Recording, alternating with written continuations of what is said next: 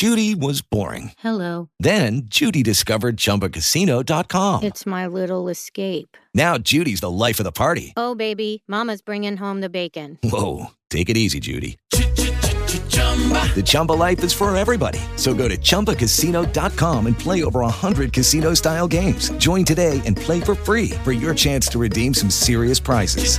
chumba ChumbaCasino.com. No purchase necessary. Void where prohibited by law. 18 plus terms and conditions apply. See website for details.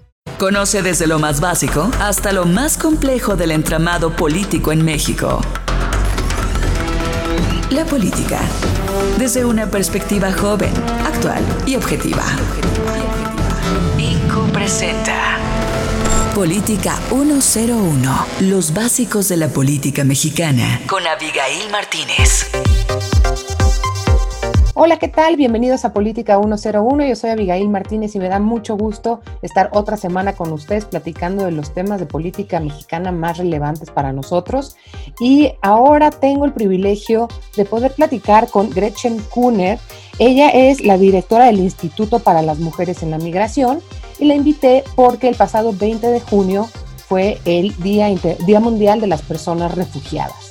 Y este fenómeno que ha empezado a a pues ganar más terreno en el discurso público.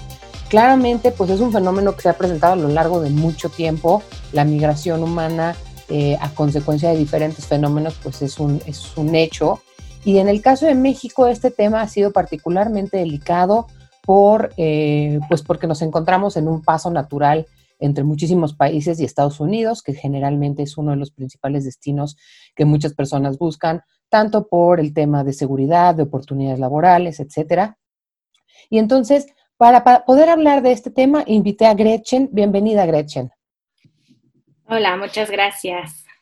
Muchas gracias a ti. Y platícanos, Gretchen, este día, y, es muy importante hablar de estos días, eh, sobre todo para muchas personas, a veces como que el tema de tener un día específico para algo medio pierde el sentido, ¿no? Este, y sobre todo cuando estás hablando de personas, pues ahora sí que todos los días deberían ser días de, la persona refugiada para que se respetaran sus derechos, para que se les tratara con dignidad.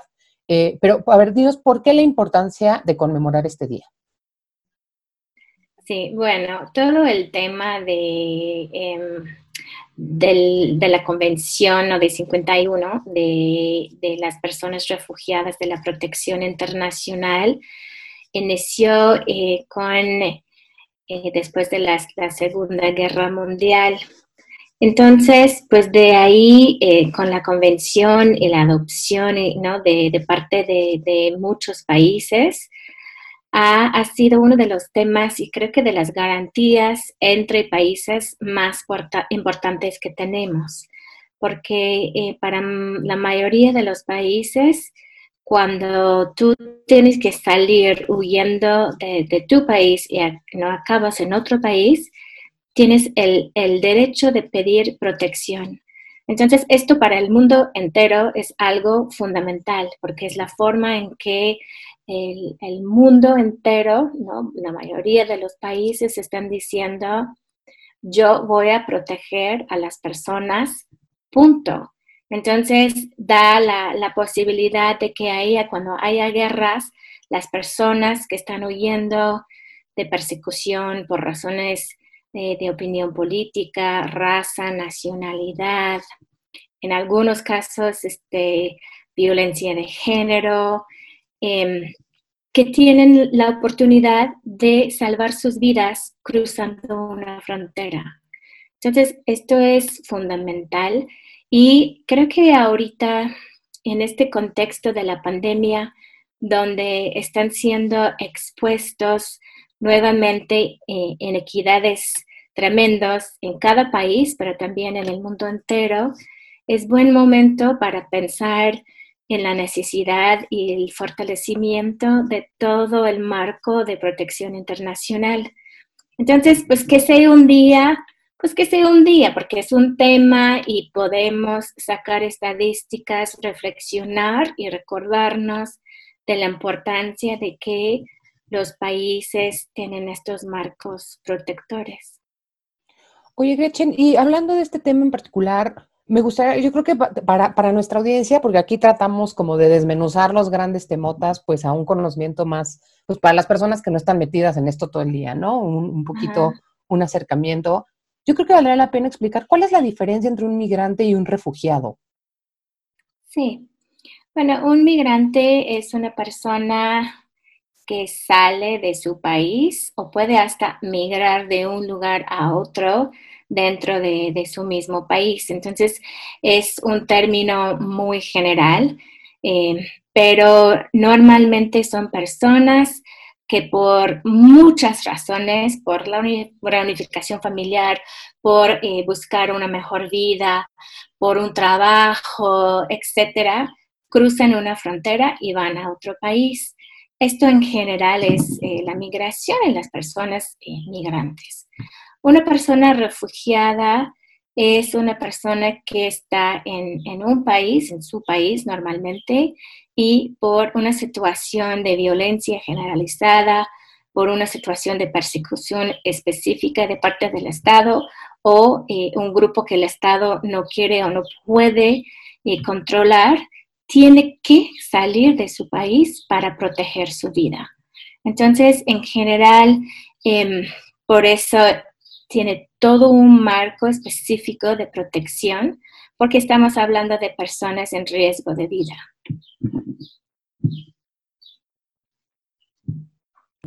Y hablando del contexto en general, eh, me hiciste favor de darme algunos datos. Me llama mucho la atención que, bueno, en México, pues estamos muy familiarizados con el tema, creemos que es este, pues muy grave lo que estamos viendo con la llegada de caravanas, etcétera pero veo que México es el lugar 123 en, en, número de refugiados. Entonces estamos hablando de un fenómeno global en el que nosotros estamos viendo una, una parte que a lo mejor también es muchísimo más desproporcionada en otros lugares del mundo.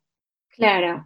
Em, las poblaciones refugiadas donde hay mayor número es eh, en, en, Turquía, en países que están, que colindan, ¿no? A países que están en, una guerra ¿no? muy profundo como Siria. Entonces, y también la mayoría de las personas refugiadas están en países eh, en desarrollo. Van de un país que está en conflicto y cruzan una frontera y normalmente viven ¿no? algunas veces pegados a la frontera en campamentos y dependiendo ¿no? de la la situación política y el marco protector en, el país receptor. México, en cuanto a su tradición de asilo, eh, es interesante porque en el imaginario, en la historia de México, han habido eh, muchas etapas en las cuales México ha recibido a eh, refugiados, como en la guerra este, civil española, eh, como durante los dictadores en, Sudamérica, en Chile, en Argentina, y después en el conflicto en, Guatemala en los años 80, eh, México finalmente reconoció a 46 mil guatemaltecos en, en, México. Sin embargo, con 79 millones de refugiados y refugiadas actualmente en el mundo, el número de personas que está recibiendo y protegiendo México es muy pequeño. Em, entonces, yo creo que es algo que tomar en cuenta cuando hablamos em, de la situación de las personas refugiadas en México, porque no es algo que estamos viendo que tiene un impacto eh, día, día con día en toda la población, a menos de que vives en, la frontera norte, que ahorita tenemos esta situación de personas que están esperando sus audiencias de asilo eh, desde México, pero son audiencias para solicitar asilo en Estados Unidos. Pero en general, mm, el tema de los refugiados, las refugiadas, no es algo que pensamos diario, ¿no? Y pues con 125 millones de personas en México, tener 70 mil personas eh, pidiendo protección hasta si fuera al año es muy poco y tiene un impacto menor en, en, la sociedad. Y creo que por esta misma razón es muy importante apoyar porque no es, este, es algo que México sabe hacer, lo ha hecho en el pasado y podemos hacerlo mucho mejor y apoyar a estas personas para que puedan integrarse en la, en la vida en México. Y yo creo que aquí entra también esta distinción que tú hacías, ¿no? Eh, me imagino que refugiados son los que piden esta, este asilo a México para quedarse en México y que es un número diferente de eh, la población migrante, que son los que quieren atravesar por México para llegar a otros lados, o incluso también entrar, pero no en, en una condición de refugiado. Sí, y la cosa que es interesante es cómo ha cambiado en los últimos 10 años. México firmó la Convención de 51 en el año 2000 y entre 82 y 2000, cuando en 82 eh, entró el, alto comisionado de, Naciones Unidas para los Refugiados y también eh, se estableció la, la, COMAR, la Comisión Mexicana de Apoyo a Refugiados. Pero eh, la forma de reconocer a las personas refugiadas hasta básicamente 2002 fue a través de, del ACNUR en estas determinaciones em, que hacía un grupo de personas dentro, dentro del ACNUR y fue hasta el 2002 que la Comar realmente empezó a recibir solicitudes y este, a empezar a trabajar como una agencia de apoyo a, solicitantes individuales de, refugiados y refugiadas. Entonces México tiene una historia muy interesante eh, en el tema y poco a poco se ha ido em, aumentando el número de personas que están solicitando asilo en el país cada año. Y eso nos hace eh, reflexionar no solamente por números, sino en lo que está pasando en, en los países en nuestra región. Si vemos un poco las estadísticas, las personas con mayor número de solicitudes son de Cuba, de Haití, eh, de Honduras, de Venezuela, y luego El Salvador y, Guatemala. Entonces, refleja muy bien eh, las situaciones, tanto políticas, sociales, económicas, en estos países que finalmente forman parte de la región donde, donde está situado México. Claro, y ahorita mencionabas este, tres principales factores, ¿no? Los factores eh, de seguridad, los económicos, los políticos. Empezando por los de seguridad y tomando en cuenta lo que nos acabas de comentar de que en Europa lo que vemos es que este fenómeno es mucho más grave en lugares que están en guerra y que están, bueno, en países que están colindando con países en guerra. ¿Cómo podemos comparar eso con lo que estamos viendo en Latinoamérica, con el fenómeno de la violencia, eh, la presencia de grupos este, armados, eh, eh, guerrillas, etcétera. ¿Cómo lo podemos ver en comparación? O sea, sabemos que la situación en Europa es muy grave, sabemos que la inseguridad en Latinoamérica también es muy grave, pero, pero si los comparáramos como dónde estaríamos, o sea, ya vimos un poquito el desarrollo en Latinoamérica de todo lo que ha pasado y por eso estamos viendo este fenómeno, o apenas va empezando y, este fenómeno de inseguridad probablemente empeore y después veamos todavía más gente. O sea, ¿en qué, en qué etapa del problema estamos? Sí, em, las, las, cosas en Centroamérica, eh, sobre todo, son diferentes ahora que, por ejemplo, en los años 80, donde habían conflictos em, declarados, ¿no? Em, eh, conflictos eh, internos siempre, pero con el apoyo, por ejemplo, de Estados Unidos y que eran ideológicos. Ahora lo que estamos viendo en Centroamérica Em, es, son países con situaciones de, estructura, de, instituciones muy débiles. Em, elecciones, por ejemplo, en Honduras con el actual presidente, en donde la mayoría de la población no considera que las elecciones son libres. Eh, pero no es un dictador este, nombrado, ¿no? Que es diferente que, por ejemplo, de lo que está pasando en Venezuela.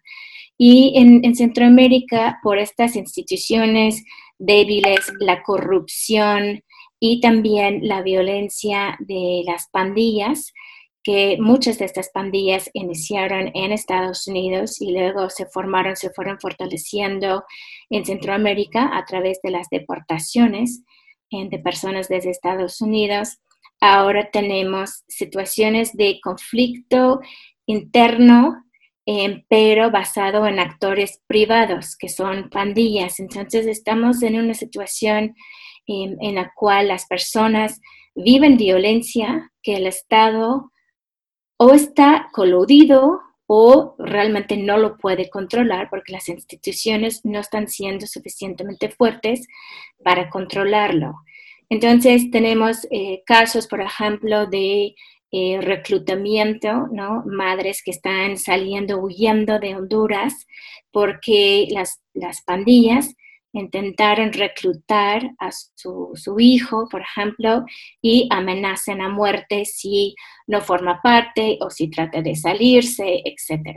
Entonces, eso es diferente porque realmente la participación del Estado no es tan obvio, está eh, más bien implicado en su falta, su omisión de protección o su incapacidad de proteger o a lo mejor su colusión ¿no? con la misma situación de violencia en el país. Entonces, esta es la situación que tenemos eh, en Centroamérica. En Venezuela, pues ya es un, un líder ¿no? que está a través de su gobierno, hay violaciones eh, de derechos humanos de todo tipo, ¿no? desde el derecho de acceder a la salud, el trabajo, de manifestarse, de la libre expresión, de este, formar grupos políticos en contra, etc. Entonces, en Venezuela hemos visto que hay muchísimo más personas que están saliendo, creo que son 5 millones de personas, que la mayoría eh, se han ido a, Colombia, a, Perú. Eh, y entonces, esta es otro tipo de dinámica de Estado en que está eh, formando o creando eh, personas que tienen que huir de sus países. Eh, muchas gracias, Gretchen. ¿Te parece bien si hacemos una pequeña pausa y ahorita regresamos para terminar de hablar de, de este interesantísimo tema? Sí. Perfecto. No se vayan, estamos platicando con Gretchen Kuhner sobre el Día Mundial de las Personas Refugiadas. Esto es Política 101, no se vayan que ya regresamos en un segundo. Plataforma digital, comunicación alterna, posibilidades ilimitadas. INCU, espacio comercial. Volvemos.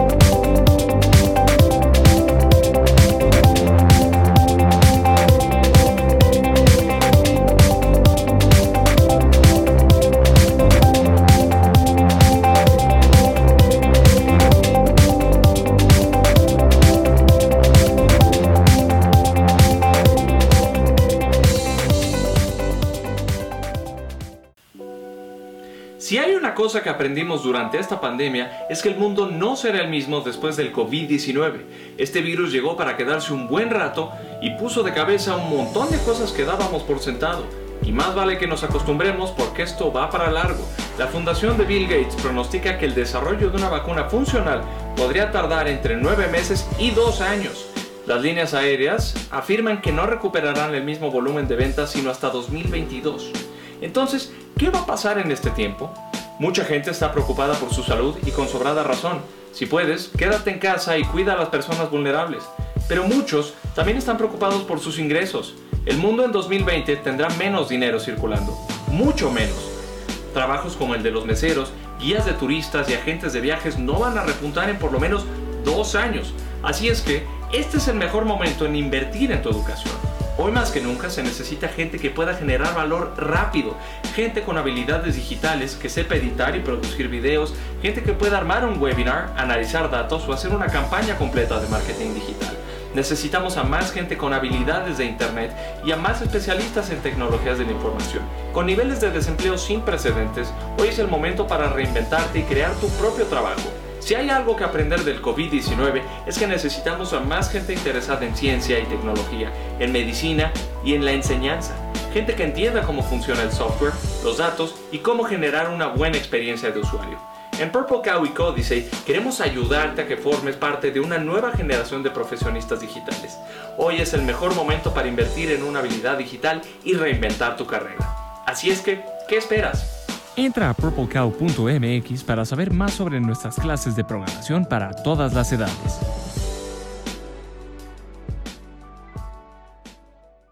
Estamos de regreso con más de INCU, Comunicación sin Límites.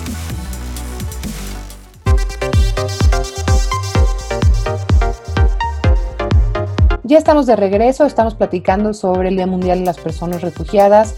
Gretchen, hace unos momentos nos decías eh, sobre pues, las afectaciones que están eh, que está teniendo la pandemia, ¿no? Con el cierre de fronteras, etcétera, en el fenómeno del asilo y de los refugiados. Eh, de, aquí a mí me surgen dos preguntas. Número uno, obviamente la pandemia va a tener un efecto económico muy grave, no solamente en México, sino en todo el mundo. Lo estamos viendo que hasta las economías más avanzadas pues van a tener ahí un, tropezón significativo. Y obviamente pues estos fenómenos tienen un montón de implicaciones sociales, ¿no? Desde la falta de trabajos hasta un repunte en la inseguridad, a lo mejor un, este, un agravamiento de la violencia que ya se estaba viendo desde antes pero que ahora pues se vuelve todavía más cruda. Eh, ¿Qué es lo que ustedes están previendo respecto a los efectos del COVID y, qué, las, afectaciones económicas o las, pues sí, la, la, eliminación de oportunidades económicas también es un factor considerado para que alguien pida asilo? Sí, bueno, en términos de, de la convención, no es uno de, los causales, ¿no? las personas que salen exclusivamente por situaciones económicas. Em, sin embargo, pues por ejemplo, en situaciones eh, eh, de escasez económica puede aumentar la violencia y muchas veces son una cadena de factores, ¿no? Em, por ejemplo, hemos tenido mujeres jóvenes que han tenido que salir de, emigrar internamente, por ejemplo, en, Honduras, y al migrar porque están en lugar de sequía, entonces ya no pueden este, cultivar, van a una ciudad que a lo mejor es San Pedro Sula y eh, se insertan en, en, una, en la economía informal y luego hay una situación Lucky Land Casino asking people what's the weirdest place you've gotten lucky? Lucky? In line at the deli, I guess? Aha, in my dentist's office. More than once, actually. Do I have to say? Yes, you do. In the car before my kids' PTA meeting. Really? Yes. Excuse me, what's the weirdest place you've gotten lucky? I never win and tell. Well, there you have it. You can get lucky anywhere playing at LuckyLandSlots.com. Play for free right now. Are you feeling lucky? No purchase necessary. Void where prohibited by law. 18 plus. Terms and conditions apply. See website for details. With Lucky Land slots, you can get lucky just about anywhere. Dearly beloved, we are gathered here today to. Has anyone seen the bride and groom? Sorry, sorry, we're here. We were getting lucky in the limo and we lost track of time. No, Lucky Land Casino with cash prizes that add up quicker than a guest registry. In that case, I pronounce you lucky. Play for free at LuckyLandSlots.com. Daily bonuses are waiting. No purchase necessary. Void where prohibited by law. 18 plus. Terms and conditions apply. See website for details. De violencia en la comunidad por las pandillas. Entonces, muchas veces una cosa que puede Em, parecer ser una, razón económica, realmente tiene otros factores que es muy importante cuando estamos entrevistando a las personas, em, pues indagar mucho, ¿no? Porque muchas veces cuando preguntamos a las personas, oye, ¿por qué saliste? ¿No? Ah, porque este, no podía vivir bien ahí, ¿no? Entonces siempre tenemos que, que indagar. Con relación a tu pregunta sobre la situación económica y lo que estamos eh, previendo, em, pues uno eh, tiene que ver con las remesas, porque las remesas eh, son muy importantes, un factor de, em, de apoyo económico muy fuerte en Centroamérica, como lo es también en México. Entonces, una de las preocupaciones es que eh, la, cantidad de remesas va a bajar mucho eh, porque los migrantes, las personas, los familiares que viven en Estados Unidos no van a poder enviar porque ellos también van a tener problemas este, con trabajo, acceso a trabajo, etcétera, por la economía en Estados Unidos. Entonces, ahí hay una preocupación que esta eh, baja en, o rebaja, disminución en las remesas en Centroamérica podría eh, aumentar la presión para la, migración. Vamos a ver, el otro tema que nos preocupa es, a, al raíz de la pandemia, hay todo un tema para todo el mundo, o sea, refugiado no refugiado, cualquier persona, de eh, restricciones de movilidad.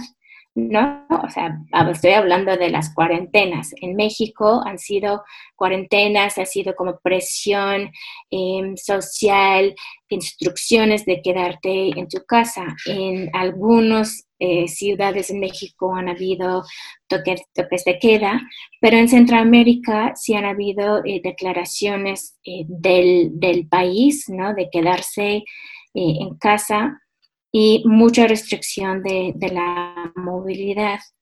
Entonces, la otra pregunta que tenemos es qué va a pasar cuando estas restricciones, eh, por ejemplo, en El Salvador, en Honduras, eh, también en Guatemala, y cuando poco a poco las restricciones impuestas por el gobierno en cuanto a la movilidad eh, no se van quitando las personas van a empezar a salir otra vez o cómo va a estar la situación. Y el otro tema en cuanto a la economía, por supuesto, es qué va a pasar en, México, ¿no? Em, porque lo mismo eh, ocurre con México en cuanto a las remesas. Y así México tiene una población eh, muy grande viviendo en Estados Unidos y una tradición de muchísimos años muy fuerte. Entonces, tiene eh, personas nacidas en México en todos los ramos de, los sectores laborales, y etcétera. Entonces, ahí no sabemos muy bien qué va a pasar con las remesas eh, de las familias mexicanas o estadounidenses mexicanas eh, en Estados Unidos, y si van a poder seguir eh, mandando remesas o si vamos a ver también una nueva migración de parte de mexicanos hacia Estados Unidos.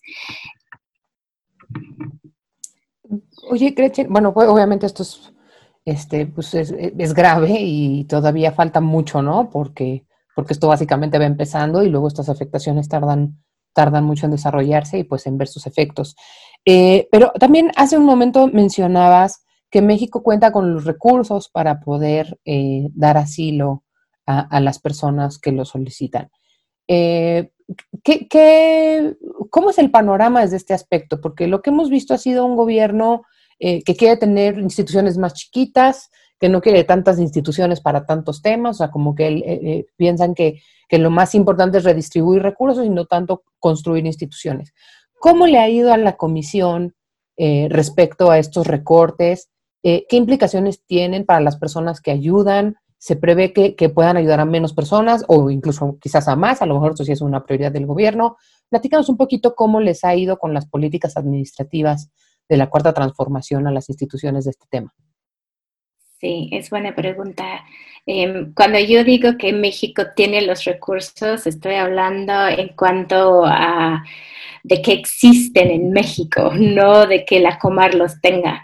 Em, la Comar eh, tuvo un presupuesto de creo que 21, 21 millones de pesos en 2019 y se subió a 47 millones eh, este año, que realmente es muy poco para poder eh, recibir, adjudicar, revisar y después apoyar a personas reconocidas como refugiados y refugiadas en, México.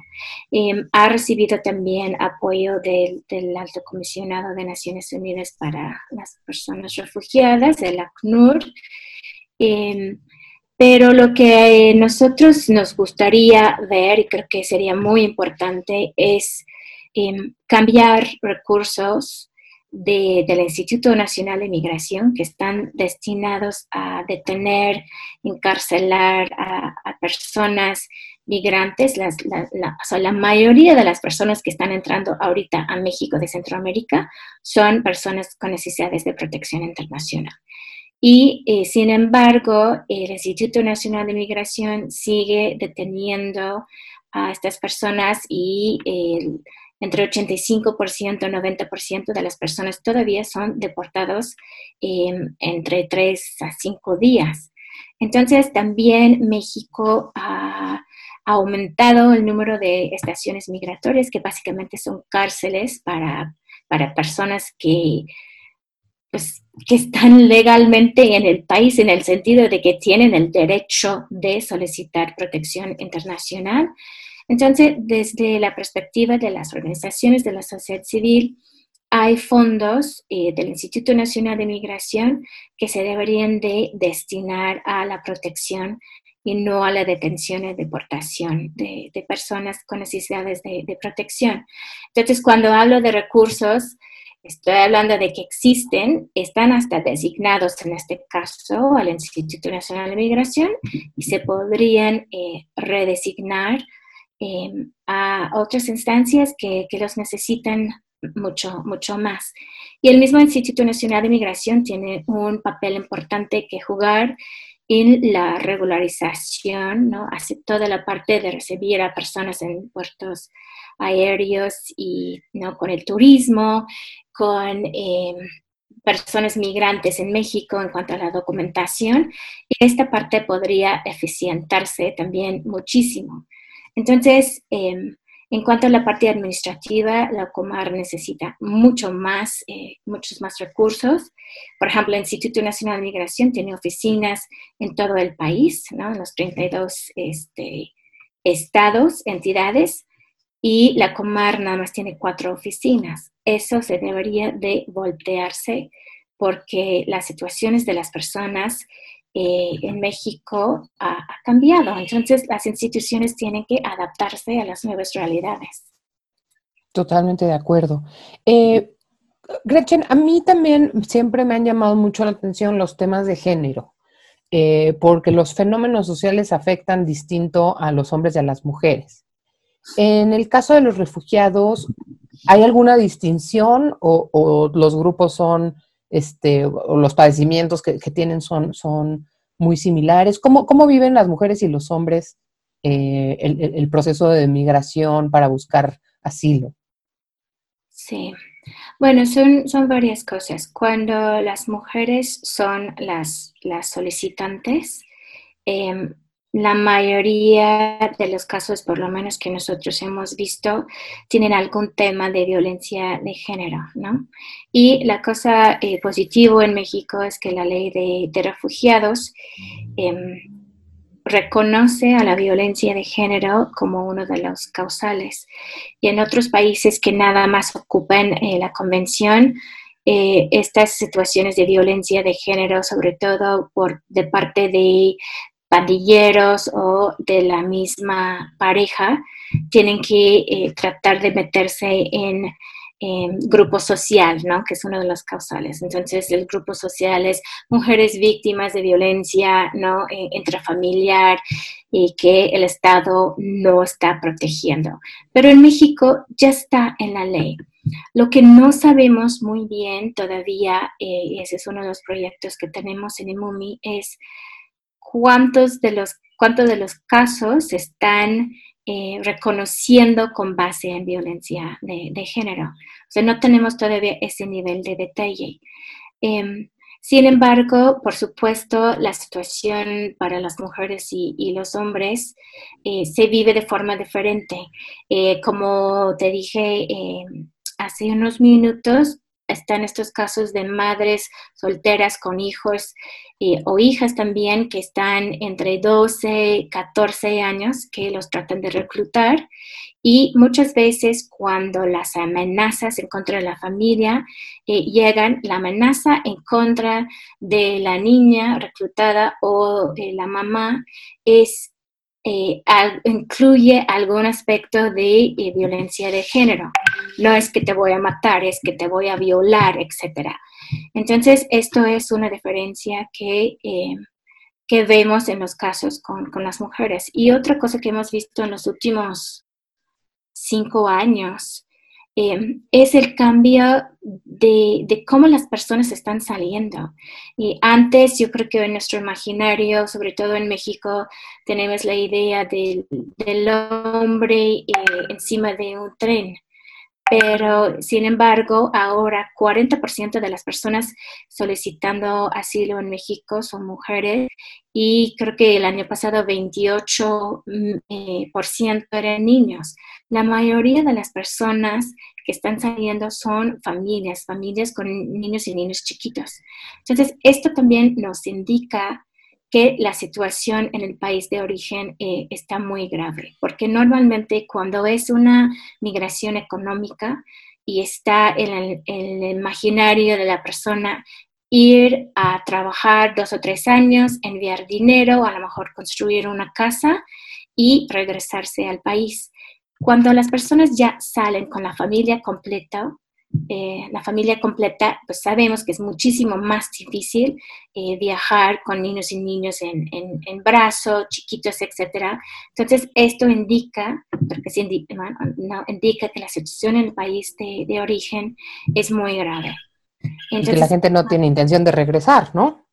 Sí, que no tienen intención de regresar y que no, eh, sienten que si, si, dejan, o sea, que no pueden dejar a sus hijos e hijas con otros familiares, ¿no? Como ha sido el caso a lo mejor hace 15 años, cuando hasta las mujeres decían, no, lo dejé con mi hermana, con mi mamá, porque nada más voy a ir a trabajar tres años y me regreso. Ahora no, no, nadie dice eso. Entonces, es es un cambio eh, cuantitativo, pero también cualitativo muy importante que, reconocer en, México. Claro. Eh, Gretchen, ahorita hemos hablado un poquito del proceso antes, ¿no? Este, las personas salen de su país, llegan, piden el asilo, que es todo un proceso y que no necesariamente es exitoso para todo el mundo que lo pide. Pero bueno, asumiendo que llegan, se les dé el asilo, ¿qué sigue? O sea, cuando ya tienen asilo, ¿esto qué implica? Que, ya tienen una eh, situación eh, migratoria regular, que pueden buscar trabajo o que reciben dinero del gobierno. Eh, un poquito esta otra parte que a veces es un poquito más invisibilizada. Sí, claro.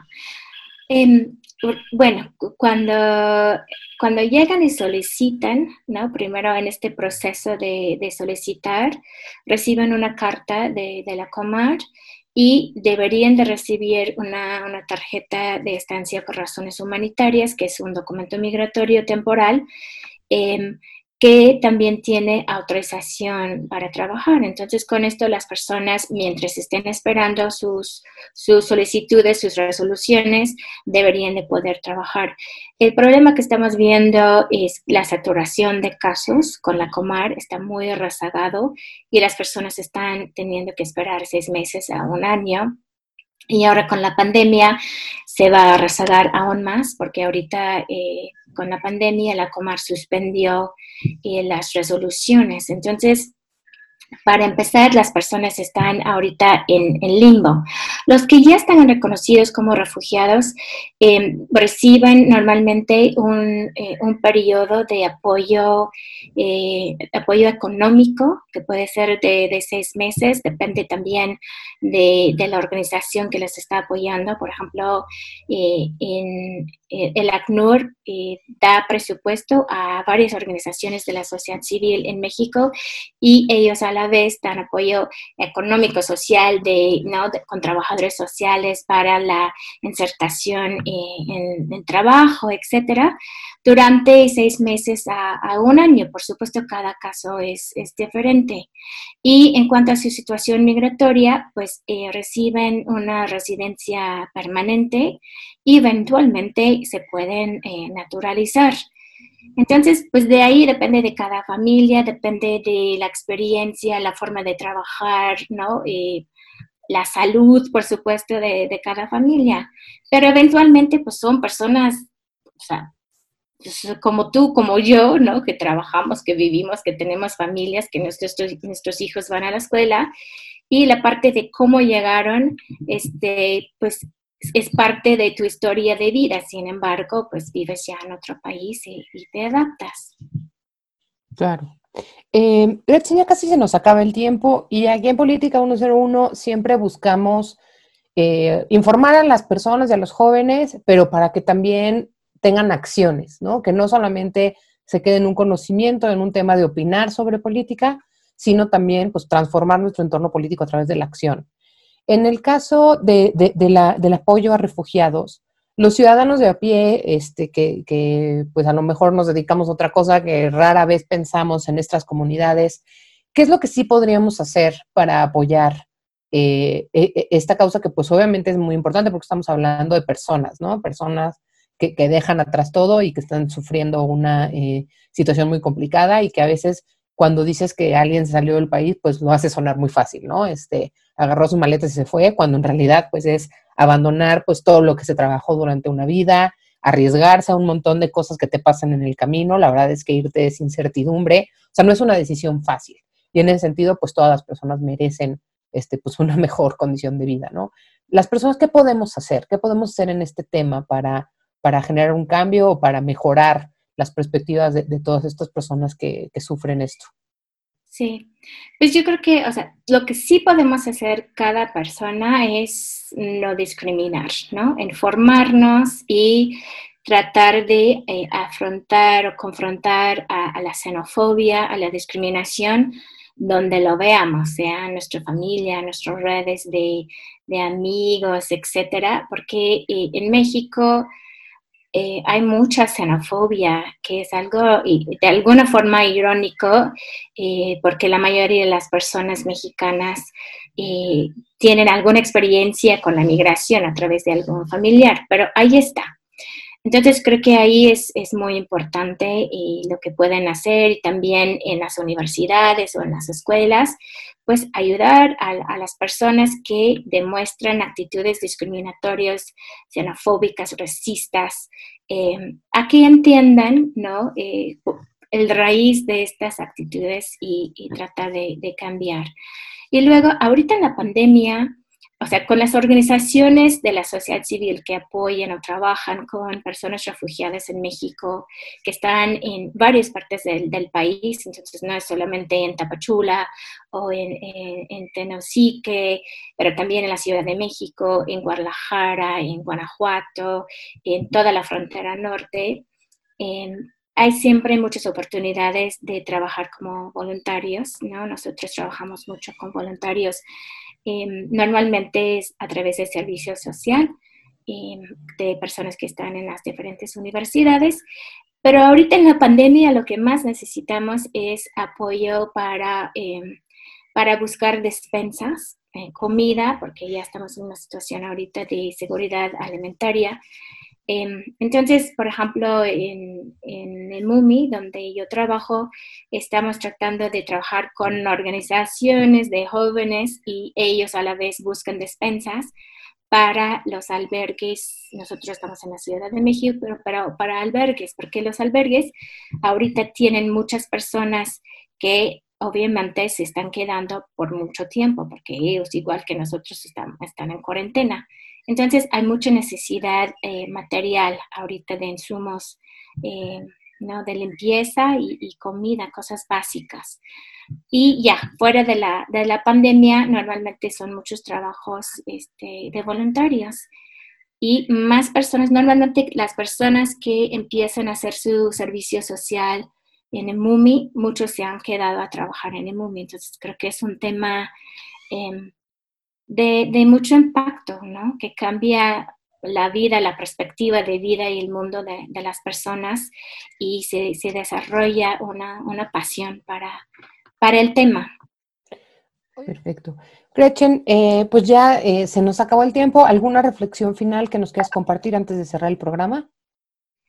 Sí, nada más, creo que hoy como es Día eh, Mundial de Refugiado y estamos en esta pandemia que ha expuesto eh, tanta desigualdad a nivel mundial y que nos ha eh, demostrado también cómo cada persona es fundamental y cómo estamos todos relacionados porque la, la salud de la persona que me rodea en cualquier contexto, a mí también me afecta. Creo que esta misma eh, aprendizaje o reflexión lo deberíamos de llevar al tema de la población refugiada y este, respetar, eh, abrazar, reconocer y garantizar eh, la protección para estas poblaciones, porque podríamos ser tú, podríamos ser yo, ¿no? En cualquier momento. ¿Dónde podemos obtener más información? ¿Cuáles son sus redes sociales para, la gente que esté interesada en este tema? Sí, este, Facebook y MUMI, la organización donde yo trabajo se llama el Instituto para las Mujeres en la Migración y MUMI. Estamos en Facebook, en Twitter, en este, también la página de internet es www.imumi.org y también en Instagram. El Twitter es inmumidf, arroba. Muchísimas gracias, Gretchen. Muchas gracias por tu tiempo. Gracias a ti. Y muchas gracias a todos ustedes por sintonizarnos una semana más. Esto es Política 101. Yo soy Abigail Martínez. En Twitter me encuentran como avi-mt. Y nos vemos aquí la próxima semana. Hasta la próxima. Logro desbloqueado conoces más sobre la enmarañada política mexicana. Esto fue Política 101. Los básicos de la política mexicana con Abigail Martínez. No te pierdas nuestro próximo episodio. Esta fue una producción de INCU. Derechos reservados. En Sherwin Williams somos tu compa, tu pana, tu socio, pero sobre todo somos tu aliado, con más de 6.000 representantes para atenderte en tu idioma y beneficios para contratistas que encontrarás en aliadopro.com. En Sherwin Williams somos el aliado del PRO. ¿Necesitas ayuda? En O'Reilly Auto Parts te ayudamos. ¿Necesitas algún consejo? Te aconsejamos. Nuestros profesionales en autopartes están siempre disponibles para ayudarte a encontrar lo que necesites. Excelente servicio al cliente es solo una de las ventajas que ofrece O'Reilly Auto Parts. Los profesionales en autopartes. Oh, oh, oh,